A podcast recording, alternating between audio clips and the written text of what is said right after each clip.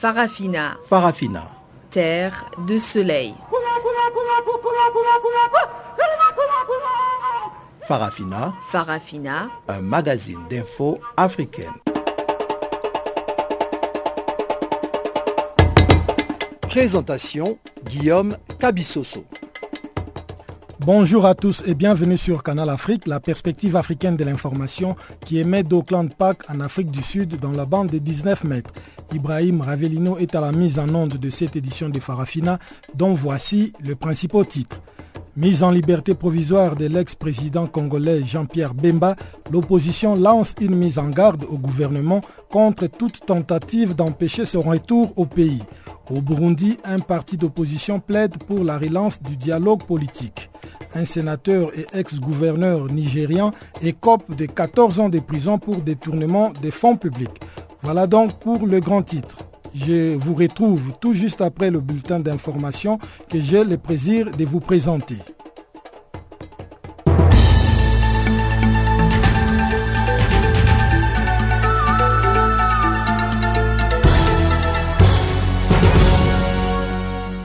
Bonjour à toutes, bonjour à tous. L'ancien vice-président congolais Jean-Pierre Bemba a quitté le centre de détention de la Cour pénale internationale après son acquittement vendredi en appel des crimes de guerre et des crimes contre l'humanité. Le président du MLC avait été condamné à première instance en 2016 à 18 ans de prison, la peine la plus lourde jamais imposée par la CPI pour le meurtre, viol et pillage commis en Centrafrique par sa milice entre octobre 2002 et mars 2003. Pour autant, Jean-Pierre Bemba reste toujours poursuivi devant la CPI dans le cadre d'une autre affaire toujours pendante dans laquelle il est accusé de subordination de témoins. La remise en liberté définitive ne pourra être prononcée qu'une fois que les juges chargés de ces seconds dossiers auront statué. Sa mise en liberté provisoire reste cependant soumise à une série de conditions, notamment le fait de s'abstenir de faire des déclarations publiques sur cette affaire et de ne contacter aucun témoin cité dans ces dossiers. Son procès pour subordination des témoins est prévu le 4 juillet prochain, toujours à la CPI à la haie. Les trio États-Unis-Canada-Mexique va abriter la phase finale de la Coupe du Monde de football 2026. C'est les résultats à l'issue du vote du 68e congrès de la Fédération internationale de football association organisé mercredi à Moscou en Russie.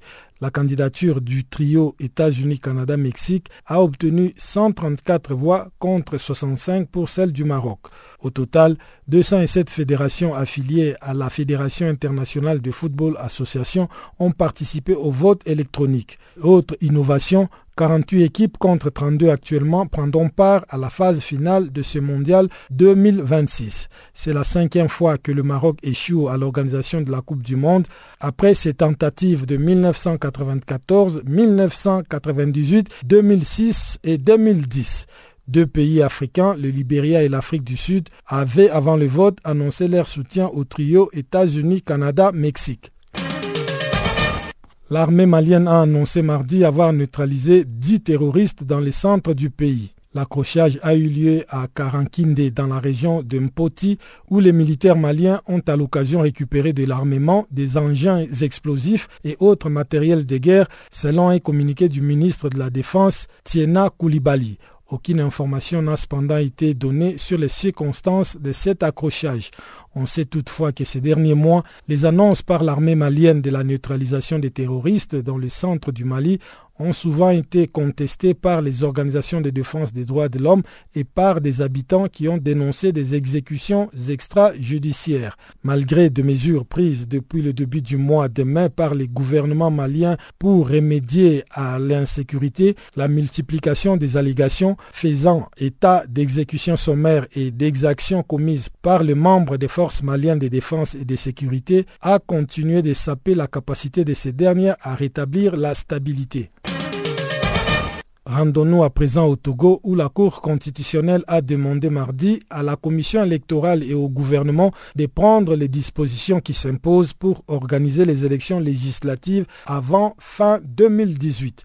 Dans un communiqué lu à la télévision nationale togolaise, la Cour constitutionnelle rappelle que le mandat des députés actuels ayant débuté le 20 août 2013, date d'ouverture de la session des droits, elle prend fin le 19 août 2018 et qu'en conséquence, Les élections doivent avoir lieu dans la période du 20 juillet au 19 août 2018, poursuit la Cour. Les gouvernements togolais avaient suspendu le processus électoral sur demande de la coalition des 14 partis de l'opposition lors du dialogue politique dans l'attente des résultats des discussions elles-mêmes suspendues depuis le 23 mars dernier. Enfin, en Afrique du Sud, un quatrième mineur a trouvé la mort après avoir pénétré dans une galerie abandonnée d'une mine appartenant au groupe Sibanye Stillwater. Les trois victimes faisaient partie d'un groupe de cinq salariés portés disparus dans une partie désaffectée de la mine d'or de Klouf à l'ouest de Johannesburg. Les corps des quatre des cinq mineurs n'ont pas encore été récupérés selon un communiqué du groupe minier. Le syndicat national des mineurs a critiqué les groupes miniers qui a connu plusieurs tragédies ces derniers mois. Selon ces syndicats, une vingtaine de personnes ont trouvé la mort cette année dans les mines de Sibagne Stillwater. Les mois derniers, par exemple, sept mineurs sont morts dans l'effondrement d'une galerie de sa mine de Massakane au nord-ouest du pays provoqué par un séisme. En février déjà, 955 mineurs étaient restés bloqués sous terre pendant une trentaine d'heures à cause d'une coupure de courant provoquée par un orage.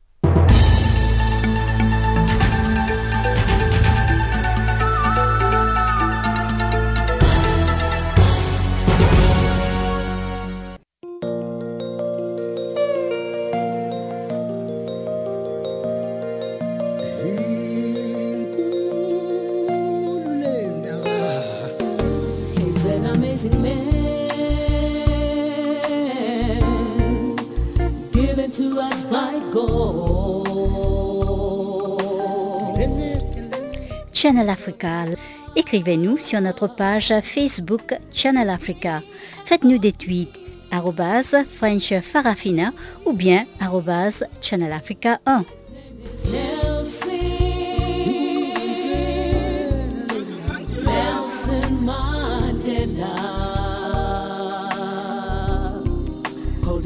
The Rainbow Nation. Bonjour à tous. Nous ouvrons ce magazine des actualités par la République démocratique du Congo où l'opposition lance une mise en garde au gouvernement sur toute tentative d'empêcher le retour de Jean-Pierre Bemba dans ce pays. Après dix ans de détention à la Cour pénale internationale, l'ancien vice-président congolais a obtenu mardi sa liberté provisoire et ne sera fixé sur son sort relatif à la subordination de témoins que le 4 juillet prochain. Depuis Kinshasa, c'est une correspondance de Jean-Noël Bamwende. C'est un avertissement que l'opposition vient de lancer au gouvernement en place ici en République démocratique du Congo dans le cas où il essaierait d'empêcher soit le retour de Jean-Pierre Bemba, soit l'exercice de ses activités politiques dans ce pays. Bemba a obtenu sa liberté provisoire sous certaines conditions et peut se déplacer sous respect de ces conditions, mais en tout cas certains opposants craignent que les autorités en place ici ne tentent d'empêcher son retour. Et pour ce député de l'opposition, Toussaint Alonga, ce leader du mouvement de libération du Congo était le principal adversaire du président actuel en 2006. Son retour est un équilibre retrouvé et un événement politique. C'est un événement politique majeur, d'abord comme événement et ensuite connaissant les poids politiques. En 2006, il était le véritable adversaire de l'actuel président. Absent pendant dix ans, son parti, le MLC, a résisté au soubresaut de tout bord et a participé à toutes les rencontres politiques. Ça veut dire que si le MLC a résisté en dépit de certaines faiblesses, le leader lui-même présent, il faut considérer que ce n'est pas quelque chose à négliger. M. Bemba, aujourd'hui, constitue un équilibre que nous avons perdu, retrouvé aujourd'hui, c'était un leader plus populaire au niveau de la zone ouest, incontestablement. Du côté de la majorité présidentielle, on qualifie de fierté nationale la libération de Jean-Pierre Bembakar. Il s'agit d'un fils de la République démocratique du Congo qui doit rentrer au pays. Dans tous les cas, pour le secrétaire général adjoint de cette famille politique du chef de l'État congolais, ce n'est pas la RDC qui a traîné son ancien vice-président devant la Cour pénale internationale et ne peut que se réjouir de son retour. Joseph Kokonyangi. Nous devons euh, réfléchir en tant que patriotes, en tant que nationalistes. Euh, ce n'est pas la République démocratique du Congo qui a accusé Jean-Pierre Bemba Gombo à la CPI. Il a été traîné en justice par un autre pays, la République centrafricaine. Alors, si aujourd'hui la CPI pense que Jean-Pierre Bemba Gombo n'a pas de faute, qui peut être acquitté, c'est une fierté nationale. Et il doit être accueilli au pays. Et je pense que tout le temps qu'il a passé là-bas lui a donné une certaine éducation. Ça ne peut pas inquiéter la majorité parce que Jean-Pierre Bemba a déjà compétit dans ce pays comme candidat à président en 2006. Et donc, euh, même s'il revient, qu'il soit candidat ou pas, nous, nous allons respecter notre slogan. Où on gagne, où on gagne.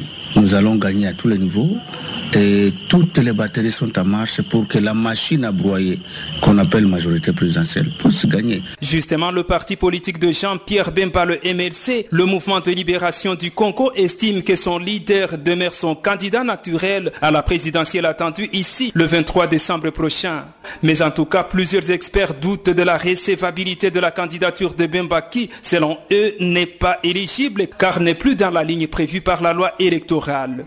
Parmi ces experts figurent Maître Charles Mouchizi du Centre d'échange pour la réforme judiciaire et institutionnelle qui pense que le retour de Jean-Pierre Bemba n'aura aucune perturbation sur le processus politique ici. Je ne vois pas en quoi cela peut perturber le processus politique actuel, d'autant plus que M. Bemba, sa candidature ne peut pas être reçue au niveau de la Commission électorale nationale indépendante, la CENI. Pour présenter sa candidature à la magistrature suprême, il doit avoir résidé pendant une année non interrompue en République démocratique du Congo avant euh, la convocation de l'électorat, ce qui n'est pas le cas. Il doit ne pas avoir été condamné pour une infraction intentionnelle, ce qui n'est pas le cas non plus malheureusement, puisqu'il est en train de copier une peine pour subordination de témoins. Et cela s'applique immédiatement en République démocratique du Congo du fait du principe de la complémentarité du statut de Rome qui est aussi d'application en RDC. Et donc les décisions rendues par la Cour pénale internationale n'ont même pas besoin de recevoir une exéquature pour être exécutées en RDC. Elles sont observées et elles font partie intégrante de la jurisprudence congolaise en matière de crimes internationaux notamment. Pendant ce temps, un congrès du mouvement de libération du Congo est prévu en juillet prochain. Le comité exécutif du MLC affirme que c'est là que sera déterminé l'avenir politique de Jean-Pierre Bemba. Jean-Noël Bamoïse pour Canal Africa Kinshasa. Merci Jean-Noël Bamouindi. La mise en liberté provisoire de l'ex-président congolais Jean-Pierre Bemba a suscité de nombreuses réactions. La plupart des Centrafricains se disent choqués et déçus par la décision de la CPI et appellent même leurs autorités à initier le processus du retrait de la Centrafrique de la CPI. Jean-Pierre Bemba avait été condamné en première instance à 18 ans de prison pour crimes de guerre et crimes contre l'humanité pour les atrocités commises par ses troupes en République centrafricaine entre 2002 et 2003, suivant la réaction de Paul Crescent Beninga, coordonnateur du groupe de travail de la société civile centrafricaine. Il s'agit là euh, d'une libération euh, controversée. Les avis divergent. Nombreux sont ceux qui pensent que le procès a eu une dimension davantage politique euh, que judiciaire et juridique, au point que euh, les avis, euh, beaucoup de personnes condamnent effectivement ce jugement rendu par la Cour d'appel. Et à côté, il y a également quelques personnes qui tiennent un point de vue contraire, qui disent qu'il s'agit là du droit qui a été dit et le dossier, euh, somme toute, a été mal ficelé depuis le début. Et on n'est pas surpris de ce qu'on arrive à cette conclusion-là. Donc les avis divergent, mais on comprend. Mais au-delà de, de, de, cette divergence, il faut noter également la question des victimes la question des victimes.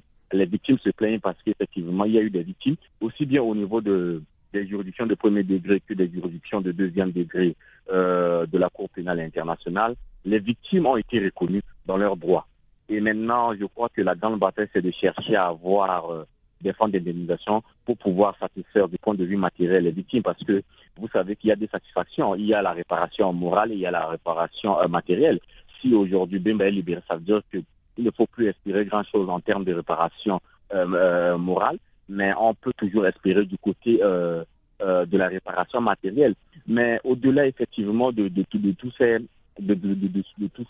toutes ces contradictions, il y a lieu de dire qu'au niveau de, du groupe de travail de ce civil dont je suis le porte-parole, nous avons une position qui est plus ou moins, j'ai envie de dire, au milieu entre ceux qui pensent qu'il s'agit là de, de la dimension politique qui prend le dessus ou encore du judiciaire. Mais il faut le dire aussi, hein, que les arguments apportés par les juridictions du second degré, notamment la Cour d'appel, sont relativement convaincant dans la mesure où, vous savez, Bimba n'est pas seulement l'unique responsable dans cette affaire. Il y a également le commandant en chef sur le terrain, mais au-delà également de, ce commandant en chef qui est congolais et qui représentait Bimba à l'époque, il faut noter aussi qu'il y a les autorités centrafricaines qui étaient impliquées. Il y avait le président Patate Persona, il y avait son premier ministre, le ministre de la Défense, le, chef d'état-major et bien d'autres personnalités. Alors toutes ces personnes ne sont pas inquiétées et ça pose un problème. Est-ce que cette euh, sentence ne remet pas en cause euh, la crédibilité même de la CPI quand on sait finalement que le premier jugement a trouvé Jean-Pierre Mbemba coupable alors qu'en appel, on relève des erreurs fondamentales qui ont été commises par ce premier euh, jugement. Vous ne trouvez pas que c'est une façon là de décrédibiliser la CPI finalement?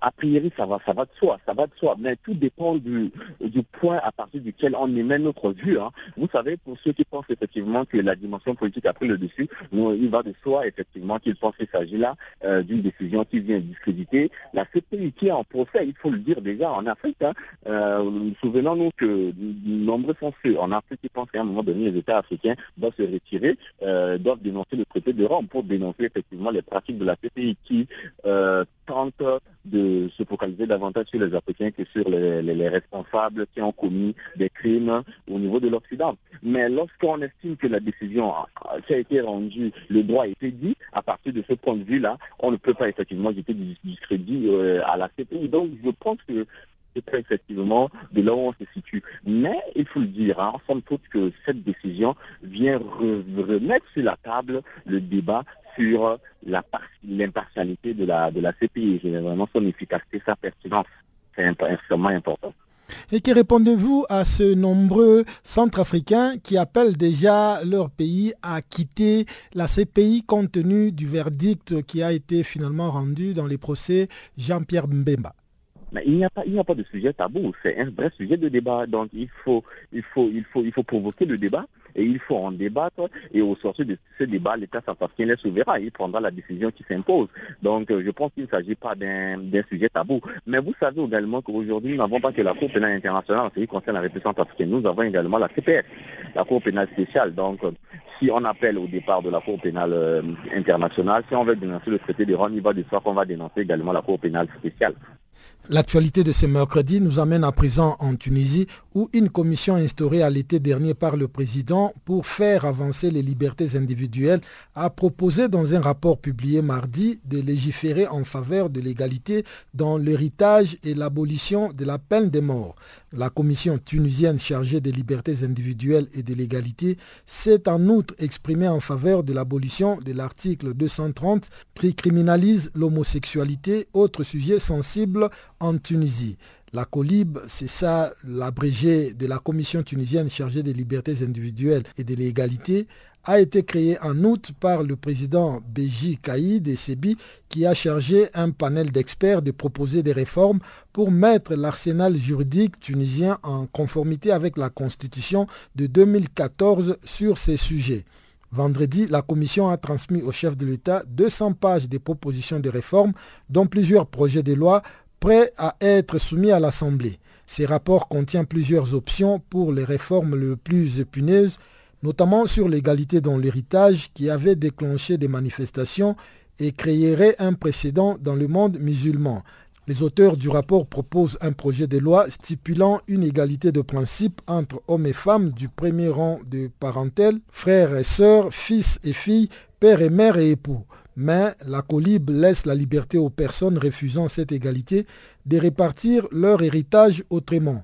Deux autres options sont évoquées. Une égalité totale de toutes les femmes, quel que soit leur degré de parenté, un travail long qui nécessite l'intervention d'experts selon la colib, ou bien en cas de blocage, garantir au moins que les femmes qui les souhaitent puissent faire valoir l'égalité. La législation tunisienne actuelle, qui s'appuie sur le Coran, stipule que les femmes n'héritent que de la moitié de ce qui revient aux hommes du même degré de parentèle, avec des possibilités de déroger à cette règle pour les familles souhaitant une répartition égale. Le rapport souligne pour justifier cette proposition que la société tunisienne a beaucoup changé et que la femme partage elle aussi les charges financières de sa famille, rendant caduque la priorité accordée aux hommes en tant que pourvoyeurs. Malgré les réformes introduites après l'indépendance du pays en 1956, notamment les codes du statut personnel à certains égards, les lois n'ont pas suivi les profonds changements dans la structure sociale. Les textes proposent également une abolition totale de la peine de mort ou à défaut sa limitation au seul crime ayant abouti à un décès tout en excluant, selon les conventions internationales, les condamnés mineurs et les femmes enceintes. Des condamnations à la peine capitale continuent à être prononcées en Tunisie alors que le pays observe un moratoire sur les exécutions depuis 1991. La loi antiterroriste adoptée en juillet 2015 après deux attentats djihadistes meurtriers a maintenu la peine capitale.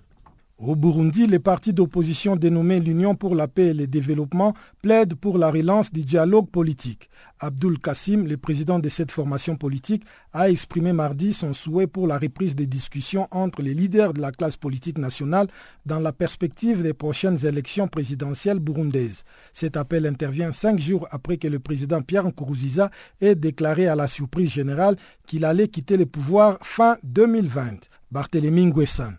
M. Abdul Kassim, le président de l'UDP, l'Union pour la paix et le développement, a précisé lors d'une conférence de presse à Bunjumbura que la relance du dialogue politique interburundais serait une bonne opportunité pour élaborer une feuille de route sur la prochaine élection présidentielle qui aura lieu en 2020. Le président burundais Pierre Nkurunziza a annoncé le 7 juin dernier qu'il démissionnerait en 2020 malgré la croyance répandue selon laquelle il aurait manipulé la nouvelle constitution dans le but de s'accrocher au pouvoir. Notre mandat se termine en 2020, a déclaré M. Nkurunziza le jeudi dernier dans un discours adressé à ses partisans et aux diplomates dans la ville de Gitega. Le président burundais a fait cette déclaration tout juste après avoir signé la promulgation de la nouvelle constitution du pays adoptée lors d'un référendum en mai. La nouvelle loi fondamentale du pays permet en théorie au président Nkurunziza de briguer deux autres mandats. Se présentant comme le guide du parti au pouvoir, le CNDD-FDD, et parlant de lui-même à la troisième personne, le président de 54 ans a déclaré qu'il ne chercherait pas à se refaire réélire à la fin de son troisième mandat controversé. M. Nkurunziza est au pouvoir depuis 2005. Sa décision de se représenter en 2015 a plongé le Burundi dans une crise politique profonde et meurtrière. L'opposition avait déclaré à l'époque que sa candidature allait à l'encontre d'un accord de paix qui avait mis fin à plus d'une décennie de guerre civile. Depuis, les troubles ont fait environ 1200 morts et près de 400 000 personnes ont dû fuir leur foyer, une situation qui a déclenché une enquête de la Cour pénale internationale. Selon des groupes des droits de l'homme, le troisième mandat de Nkurunziza a été caractérisé par un autoritarisme croissant, l'intimidation et de nombreux cas d'abus de pouvoir. Craignant pour leur sécurité, de nombreux opposants politiques ont quitté le pays, tout comme la plupart des journalistes indépendants qui étaient l'objet d'une campagne soutenue contre la presse. Le mois dernier, les Burundais ont voté lors d'un référendum en faveur de changements constitutionnels, notamment en prolongeant les mandats présidentiels à 7 ans. Les réformes qui ont également conféré plus de pouvoir au président sont considérées par les critiques comme une entrave à l'accord de paix d'Arusha signé en l'an 2000.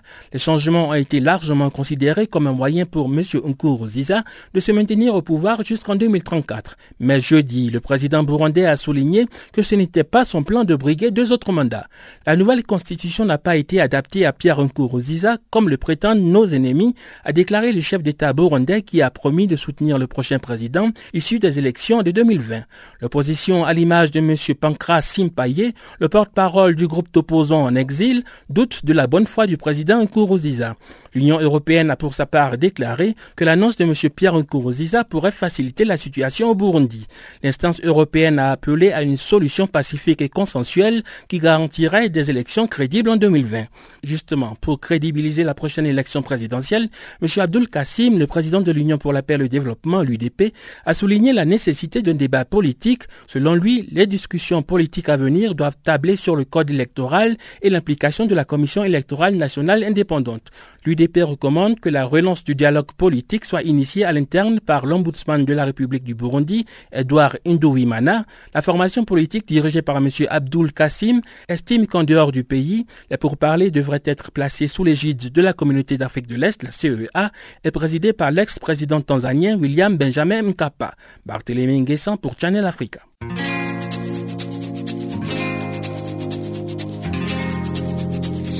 Vous écoutez Farafina, un programme en français sur Canal Afrique émettant de Johannesburg. Pour vos réactions à nos émissions, écrivez-nous soit à l'adresse électronique suivante. farafina.channelafrica en un seul mot, .org, ou envoyez-nous un SMS au numéro qui suit. 00 27 833 81 56 59.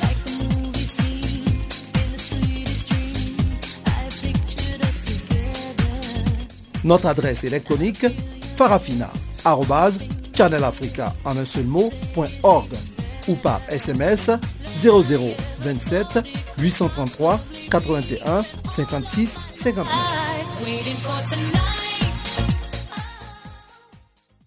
Pour ceux qui viennent de se joindre à nous, je rappelle que vous êtes à l'écoute de Farafina, le magazine des actualités africaines en langue française sur Canal Afrique. Je vous propose à présent le bulletin économique de ce magazine présenté par Chanceline Louraquois.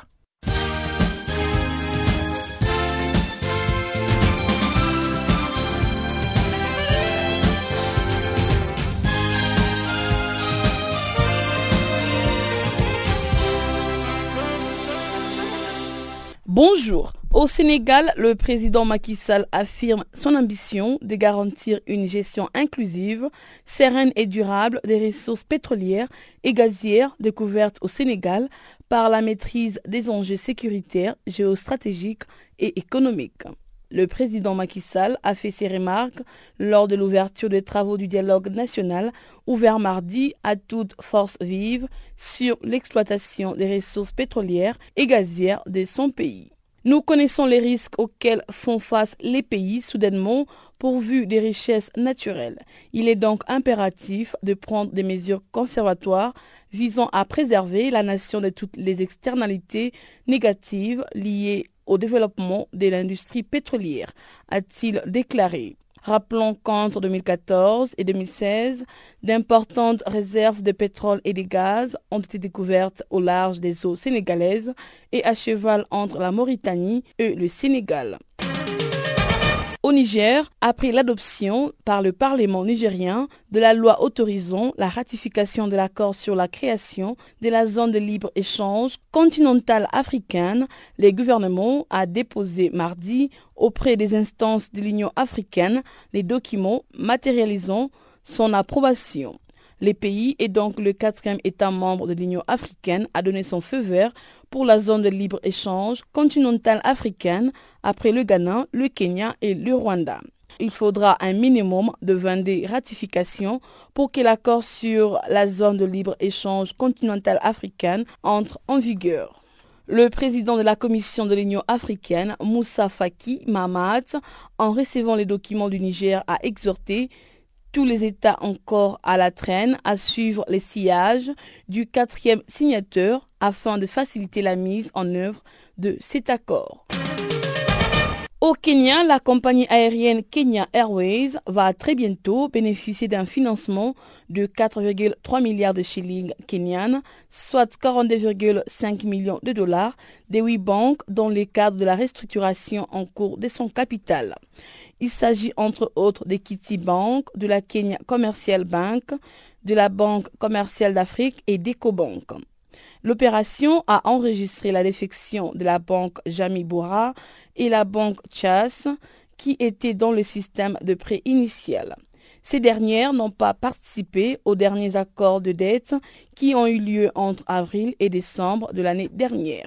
Les prêts des banques ont un taux d'intérêt moyen de 7,2% inférieur au taux sans risque de 10,9% des bons du Trésor en un an.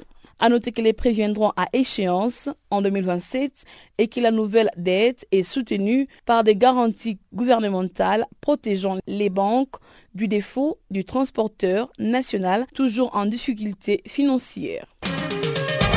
Au Maroc, la Société Générale compte lancer un programme d'investissement de 784 millions de dirhams, soit 83 millions de dollars, sur la période 2018 et 2019 afin de poursuivre la mise en œuvre de ces orientations stratégiques. Pour les groupes, il s'agira d'investir 44,9 millions de dollars en 2018 et 38 millions de dollars en 2019. L'opération entre dans le cadre de son programme d'investissement lié principalement au projet de développement du réseau d'agences, d'accompagnement des projets business, des renforcements de la sécurité informatique et d'accompagnement des évolutions réglementaires. Bref, la Société Générale du Maroc occupe le quatrième rang des banques marocaines en termes de crédit et cinquième rang en termes des ressources avec une part de marché respectivement de 8,5% et de 6,8%.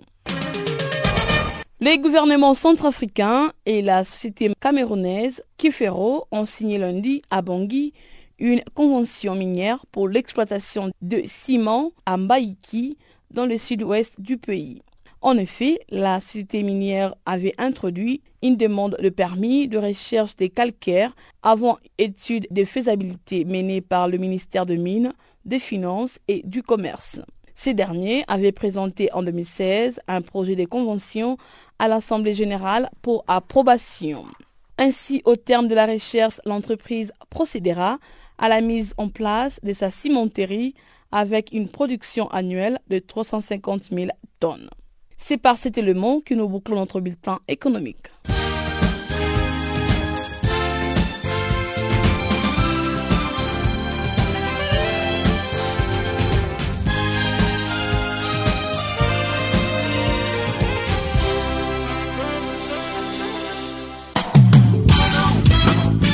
Du nouveau sur Channel Africa.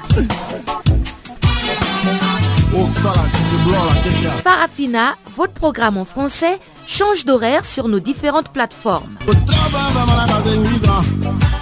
À partir du 1er novembre 2017, retrouvez-nous de 16h à 17h en temps universel sur DSTV, canal 802 et sur Internet live streaming à l'adresse channelafrica.co.za. En ondes courtes et sur satellite, retrouvez-nous tous les jours à la même heure de 16h à 17h en temps universel, mais aussi en rediffusion de 23h à minuit. Channel Africa, la perspective africaine.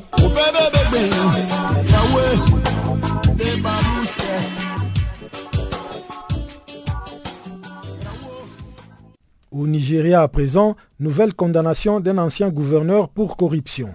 Ce sénateur, qui est en même temps ex-gouverneur, a été condamné mardi à 14 ans de prison pour les détournements des millions de dollars des fonds publics, moins de deux semaines après la condamnation pour corruption d'un autre ancien gouverneur. Joshua Darie a été reconnu coupable de 15 des 23 chefs d'accusation portés devant la haute cour fédérale de la capitale Abuja en conclusion d'une affaire qui avait commencé en mai 2007. Il a été accusé d'avoir encaissé personnellement et au profit de son parti quelques 1,16 milliards de Niara, environ 8,5 millions de dollars détournés d'un fonds environnemental destiné à l'État du plateau au nord du pays durant ses huit années au pouvoir comme gouverneur. Je ne veux imaginer une telle pratique éhontée des pillages et des vols systématiques. C'est ce qui s'est passé dans ces cas, a déclaré le juge Adebukola Banjoko dans sa décision. L'ex-gouverneur d'Arié était membre du People Democratic Party, un parti d'opposition, avant de claquer la porte pour allier les All Progressive Congress au pouvoir en 2016.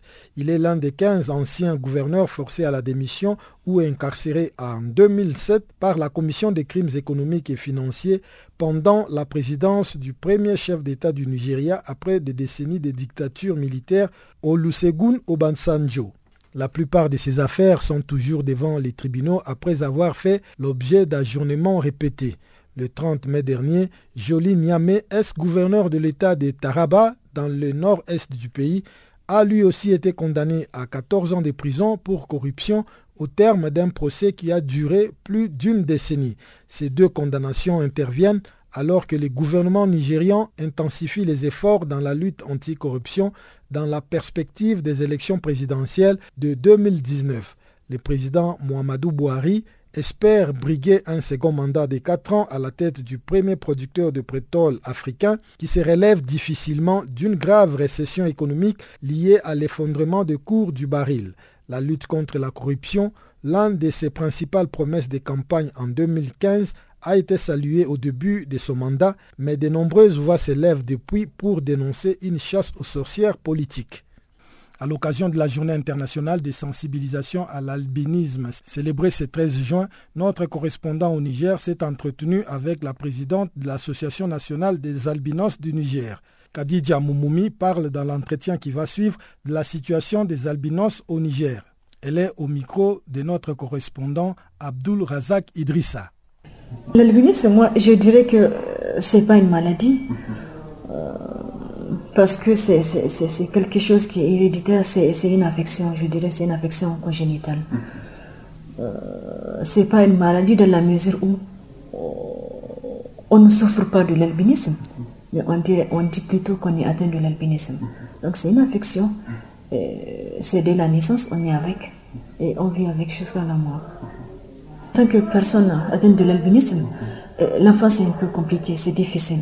Euh, parce que quand on est un enfant, surtout quand on est à l'école, donc vous voyez ce que ça fait euh, souvent. Euh, la société ne comprend pas les enfants. Je prends par exemple le cadre scolaire. Quand vous prenez les enfants, ceux du primaire surtout, donc il y a déjà des enfants, des, camarades qui ne comprennent pas, parce que c'est des enfants, ils ne comprennent pas l'albinisme. Parfois, ignorent même, parce qu'ils considèrent l'enfant albinos comme un enfant différent. C'est comme si l'enfant n'est pas euh, une personne entière comme eux. Donc, tout cela est difficile. Il y a également euh, le problème avec les enseignants, c'est-à-dire l'ignorance des enseignants euh, sur l'albinisme. Il y a beaucoup de facteurs qui, fait, qui font en sorte que la personne atteinte de l'albinisme dans son enfance, vraiment, elle a des difficultés que ce soit à l'école, que ce soit parfois même au niveau des familles. Il y a des familles même qui n'acceptent pas euh, les enfants albinos, que ce soit au niveau de la société de manière générale. Euh, quand j'étais au euh, en première année en classe de CI, j'avais des problèmes avec mon enseignant. parce que peut-être vous n'êtes pas sans savoir que les, personnes atteintes de l'albinisme ont des, des, difficultés au niveau de la vision parce qu'ils ont déficience visuelle, la vision est très basse, ce qui fait en sorte que généralement, toutes les personnes atteintes de l'albinisme ont des difficultés à l'école. Donc moi, quand j'étais euh, au primaire, donc, euh, en classe de CI, j'avais vraiment euh, des, des, ennuis avec l'enseignant. Parce que la vision est là, elle n'est pas bonne. C'est difficile même d'accéder aux écritures. Le secrétaire général de l'ONU, Antonio Guterres, et le président de l'Assemblée générale de l'instance onusienne, Miroslav Lakak, se sont félicités mardi à travers un communiqué de progrès réalisés dans la lutte pour éliminer le VIH-Sida.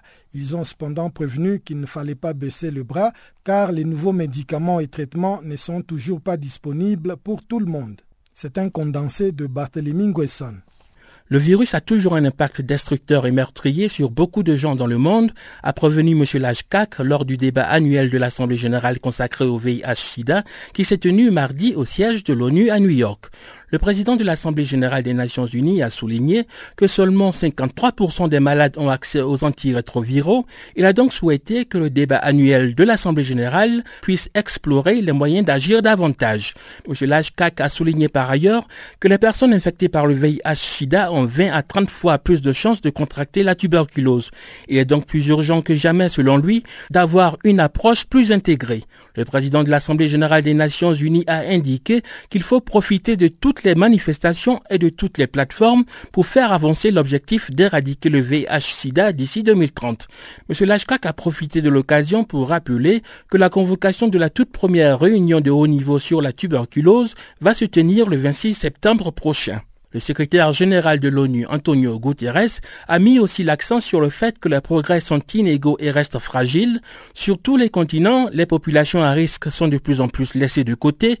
Les jeunes femmes sont de manière inacceptable particulièrement vulnérables là où la prévalence est élevée. Nous devons autonomiser les jeunes pour qu'ils puissent se protéger eux-mêmes du VIH, a déclaré M. Guterres. Selon lui, il s'agit de mettre l'accent sur les droits et services de santé sexuelle, la protection des consommateurs de drogue, et l'accès aux traitements antirétroviraux pour les jeunes vivant avec le VIH. Le secrétaire général de l'ONU a souligné que les efforts pour mettre fin au VIH sont liés à d'autres questions comme le paludisme, la tuberculose, l'accès aux médicaments et la menace croissante de la résistance antimicrobienne. Selon M. Antonio Guterres, le succès de la lutte contre le VIH réside dans la capacité de renforcer les liens entre ces questions et la mise en place des systèmes de santé résilients et durables ancrés dans les principes des droits de l'homme et de l'égalité. En ce moment critique, nous devons renouveler notre engagement à créer un monde débarrassé du sida. La pandémie n'est pas vaincue, a conclu le secrétaire général. Rappelons que l'Assemblée générale des Nations unies tiendra en septembre prochain sa troisième réunion de haut niveau sur les maladies non transmissibles. Barthélémy Nguessan pour Channel Africa. À quelques semaines du sommet de l'Union africaine qu'elle va organiser fin juin de juillet, la Mauritanie vient de limoger son ministre des Affaires étrangères. Isekou Ould Ahmed Azibi a été remplacé par Ismaël Ould Cheikh Ahmed qui devrait encourager un réchauffement des relations avec le Maroc. Chanceline Lourakwa pour les comptes rendus. Un mini remaniement ministériel fatal a été fait le mardi en Mauritanie. Le président Mohamed Ould Abdel Aziz a mis un terme aux fonctions d'Isekou Ould Ahmed Izibi. Il a nommé à sa place Ismaël Ould Cheikh Ahmed, l'ancien envoyé des Nations Unies au Yémen, avant qu'il ne jette l'éponge en février dernier. Contrairement à son prédécesseur, Ismaël Oud Cheikh Ahmed est désormais le seul maître à bord au ministère des Affaires étrangères. Le secrétariat d'État chargé des affaires maghrébines et africaines et des Mauritaniens de l'étranger a tout bonnement été supprimé. La nomination d'Ould Tchèque obéit également à d'autres considérations.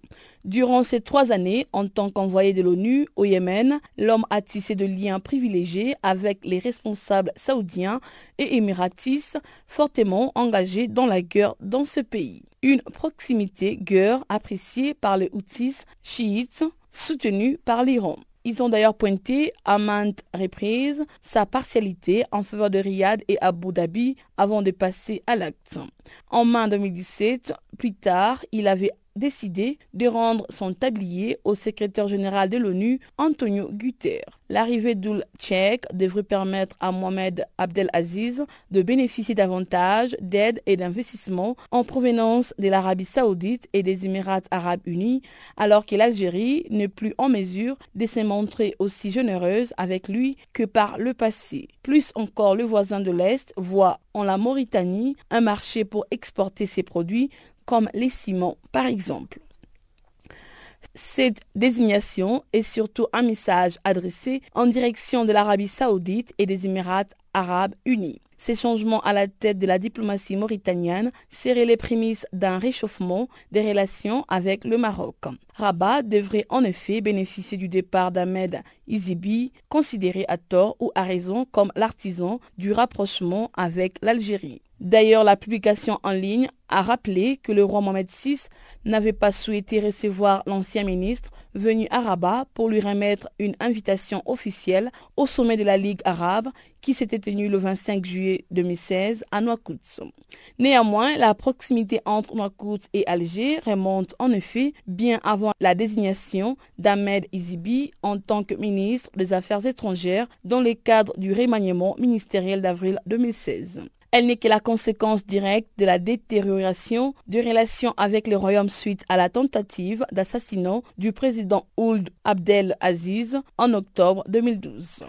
Après des années de baisse constante, le travail des enfants dans l'agriculture connaît une progression ces dernières années en raison de la résurgence des conflits et de l'apparition des catastrophes dues au changement climatique. Selon les dernières estimations, le nombre d'enfants travaillant dans l'agriculture à l'échelle mondiale a considérablement augmenté, passant de 98 millions à 108 millions depuis 2012 suite à plus d'une décennie de baisse continue. Ariane Guetton, experte travail des enfants auprès de la FAO pour l'emploi rural décent, est au micro de Muriel Sarr. Le travail dangereux des enfants, c'est par définition ce qui met la santé, la sécurité ou la morale des enfants à risque. C'est un terme qui est déterminé comme chaque année par le Bureau international du travail. Lorsqu'on parle de travail dangereux des enfants, on parle de 73 millions d'enfants de par le monde. On parle par exemple d'un petit garçon qui va à la pêche avec son papa et qui va plonger pour démêler les filets sous le bateau. En faisant ceci, il met sa vie à risque. On parle aussi non d'une petite fille qui va fumer le poisson, poisson qui va être vendu par la suite au marché. En respirant ces fumées toxiques, elle met également sa santé en danger. Il faut savoir que les enfants ne sont pas des petits adultes. Leur corps et leurs esprits sont encore en train de se développer. Ils respirent beaucoup plus souvent, ils ont des besoins en eau beaucoup plus importants. Leur peau absorbe également beaucoup plus de toxines. Il faut savoir aussi que un enfant n'a pas la même capacité d'évaluer le risque il va se trouver en face d'une situation et se mettre seul en danger parce qu'il n'est pas sous la supervision par exemple d'un adulte ou tout simplement parce qu'il ne se rend pas compte que cet effort-là risque de le mettre en danger. Parmi ces 73 millions d'enfants, il faut savoir que la moitié a a priori l'âge légal de travailler. Donc ce sont des enfants qui pourraient être très bien dans une situation d'emploi des jeunes si nous faisions un effort pour que les conditions dans lesquelles ils travaillent soient sûres et ne les exposent pas à un danger. Comment pourrait-on éviter que les enfants ne soient impliqués dans des formes dangereuses de travail et garantir un cadre de travail sûr et sain? La FAO essaie de résoudre et de s'attaquer aux racines, aux raisons clés qui sont derrière le travail dangereux des enfants. Une des principales raisons clés est la pauvreté rurale. Donc, en donnant aux familles des moyens de subsistance, en leur permettant d'être résilientes à des chocs économiques, on peut réduire le recours au travail des enfants au sein des familles. Il s'agit aussi d'aider les familles à obtenir un niveau de production suffisant, par exemple pour les petites exploitations agricoles il y a une ignorance en général par rapport aux dangers que les enfants encourent en participant à certaines tâches. Donc en s'adressant aux enseignants et aux familles, on peut arriver à réduire de manière importante l'inclusion, l'implication des enfants dans des travaux dangereux. Un des facteurs clés également est d'avoir des écoles dans le monde rural, ce qui n'est malheureusement pas souvent le cas. La FAO essaie également de promouvoir un dialogue entre le monde du travail et le monde de l'agriculture. Très souvent, ce sont des parties prenantes qui ne se parlent pas, pensant que pour les acteurs du monde agricole, le travail, l'emploi, ce n'est pas quelque chose qui les regarde. Et ils ne savent pas comment réguler, proposer des législations pour aider à ce que les travailleurs du monde agricole travaillent dans des conditions plus sûres. Que fait concrètement la FAO pour réduire le travail dangereux des enfants et promouvoir des solutions alternatives dans ce domaine? La FAO, par exemple, essaie de promouvoir en général une réduction de l'utilisation des pesticides très dangereux jusqu'à sa potentielle élimination. Elle promeut également une gestion intégrée des pesticides ou bien l'émergence d'une filière de biopesticides. Nous savons que malheureusement l'usage des produits chimiques et toxiques est en général dommageable pour l'environnement mais également pour la santé humaine. Les enfants sont souvent impliqués dans l'application de fertilisants ou bien la pulvérisation de pesticides. Pour citer un autre euh, sous-secteur, le monde de la pêche essaie de promouvoir ce que l'on appelle la sécurité en mer. Pour citer un autre exemple, nous essayons aussi de promouvoir des alternatives dans tout ce qui est le labour, la récolte. Donc, euh, par exemple, au Mali, nous avons promu labour différent avec les bœufs. Des bœufs plus âgés et entraînés au travail de labour peuvent ne plus blesser les enfants Ce que nous faisons concrètement, c'est aussi en général de former les agents de vulgarisation, qu'ils soient du ministère de l'Agriculture ou d'agences privées telles que les chambres d'agriculture, et de former également, sensibiliser les petits producteurs. Nous commençons par renforcer leurs capacités sur le travail des enfants, quels sont les dangers, pourquoi les enfants sont plus à risque, d'institutionnaliser la thématique auprès de ces acteurs clés du monde agricole et d'élaborer avec eux des instruments de sensibilisation qui soient particulièrement pertinents pour leur contexte.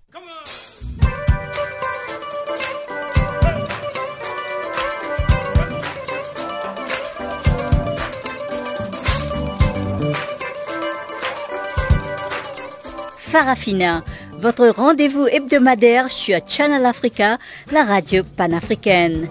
Farafina, votre programme des actualités en langue française sur Channel Africa.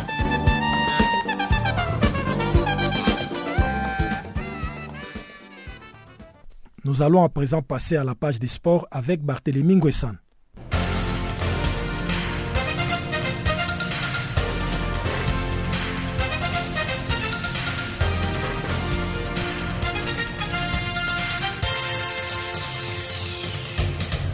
Bonjour à tous et bienvenue dans le bulletin de l'actualité sportive largement dominé par du football. La Coupe du Monde 2026 sera organisée par le trio États-Unis-Canada-Mexique connu sous l'appellation United 2026. La décision a été prise ce mercredi à Moscou lors des travaux du 68e congrès de l'instance internationale de football. Le projet United qui rassemblait les trois nations américaines a largement obtenu la majorité des suffrages avec 134 voix contre 65 pour le Maroc et 4 abstentions. C'est la cinquième fois que le Maroc n'est pas retenu pour l'attribution d'une Coupe du Monde après des revers en 1994, 1998, 2006 et 2010. Ce mercredi, le scrutin a été ouvert pour la première fois aux 211 délégués des pays membres de la FIFA. Auparavant, c'était plutôt une vingtaine de personnes formant le comité exécutif de l'instance internationale de football qui attribuait les mondiaux. Le continent américain va donc accueillir le premier mondial à 48 équipes qui aura lieu en 2026. C'est la première fois qu'une Coupe du Monde sera organisée sur trois pays différents. Les matchs se dérouleront de Mexico à Edmonton, deux villes distantes de 4000 km. Le Mexique sera le premier pays à accueillir un mondial pour la troisième fois après 1970 et 1986. Les États-Unis, au cœur du projet United, vont organiser une Coupe du Monde pour la deuxième fois après 1994. C'est en revanche une première pour le Canada. On est désormais situé quant à l'organisateur du Mondial 2026 et cela à quelques heures du coup d'envoi de la 21e édition de la Coupe du Monde qui débute ce jeudi à Moscou par l'opposition Russie-Arabie Saoudite. Entre-temps, une autre Coupe du Monde de football a commencé jeudi dernier à Madrid en Espagne. Il s'agit du mondial B1 de Ceci Foot destiné aux sportifs déficients visuels. Dans les quarts de finale qui se jouent ce mercredi, le représentant africain le Maroc est face à la Chine quand le champion du monde en titre le Brésil affronte la Colombie. L'Argentine et l'Espagne sont respectivement opposés à l'Angleterre et la Russie. Créé il y a tout juste 30 ans en France, le Ceci Foot s'inspire du football et des règles de la FIFA avec des adaptations pour tenir compte de l'handicap cap des joueurs. Les tribunes seront silencieuses pour cette Coupe du Monde puisque le CC Foot se joue en équipe de 5 à l'aide d'un ballon sonore. Les matchs durent 40 minutes. Pour la première fois, 16 équipes nationales participent au mondial de CC Foot. Le Brésil, le double champion en titre, reste le grand favori. Le mondial B1 de CC Foot 2018 se déroule jusqu'au 17 juin prochain à Madrid en Espagne. Restons à Madrid où le Real a annoncé mardi le nom de son nouvel entraîneur. Il s'agit de Julen Lopetegui, l'actuel sélectionneur de l'équipe d'Espagne qui a signé pour trois ans. Il va remplacer Zinedine Zidane qui a démissionné à la surprise générale à la fin du mois de mai, quelques jours après avoir remporté trois titres consécutifs de la Ligue des champions UEFA en deux ans et demi. Lopetegui va prendre fonction à la tête du club madrilène après le mondial en Russie. Il avait pourtant prolongé son contrat en mai comme sélectionneur de l'équipe nationale espagnole jusqu'en 2020. Et puis en France, Patrick Vieira a été désigné comme entraîneur de l'OGE L'ex-capitaine d'Arsenal quitte les USA où il avait les commandes du New York City FC. Enfin, en Égypte, Patrice Carteron est désormais le nouvel entraîneur du club du Al Ali. Le technicien français âgé de 47 ans remplace l'Égyptien Ossam El Badri qui a conduit le groupe en finale de la Ligue des Champions la saison dernière. Direction la France pour parler du mondial de rugby des moins de 20 ans. L'Afrique du Sud a été éliminée en demi-finale. Les juniors sud-africains sont tombés le mardi à Narbonne devant leurs homologues anglais sur le score étriqué de 32 à 31. Dans la deuxième demi-finale, la France a réussi l'exploit de sortir la Nouvelle-Zélande. Les juniors français se sont imposés mardi à Perpignan sur le score de 16 à 7. C'est la première fois que la sélection française atteint la finale de cette compétition. Depuis la restructuration de la catégorie en 2008, elle va affronter en finale l'Angleterre le dimanche à Béziers. En basketball, les Golden State Warriors sont champions NBA 2017. Dans une Oracle Arena survoltée, la bande à Stephen Curry a remporté lundi soir le cinquième match de playoff par 129 à 120. Les Cavaliers de LeBron James ont opposé une belle résistance, mais les Warriors ont démontré encore une fois leur supériorité. LeBron James a tout donné avec 41 points, 13 rebonds, 8 passes et 2 interceptions en 46 minutes. Son coéquipier J.R. Smith a fait un très gros match avec 25 points. Curry Irving n'était pas en reste grâce à ses 26 points et 6 passes. C'est surtout Kevin Love qui a joué en deçà de son potentiel. Pour rivaliser contre Golden State, il fallait que tout le monde soit au diapason. Après 1947, 1956, 1975 et 2015, les Golden State Warriors viennent d'ajouter un cinquième titre NBA à leur palmarès. Ils bouclent leur campagne de playoff avec 16 victoires contre une défaite survenue lors du quatrième match. Voilà, c'est la fin de ce bulletin de l'actualité sportive. Merci de l'avoir suivi.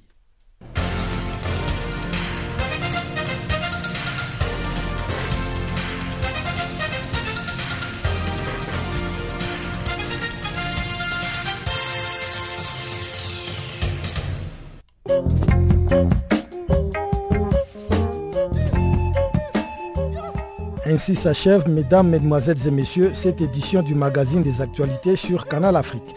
Avec vous, c'était Guillaume Kabissoso. La mise en onde était assurée par Ibrahim Ravelino. Mesdames, mesdemoiselles et messieurs, merci de votre aimable fidélité.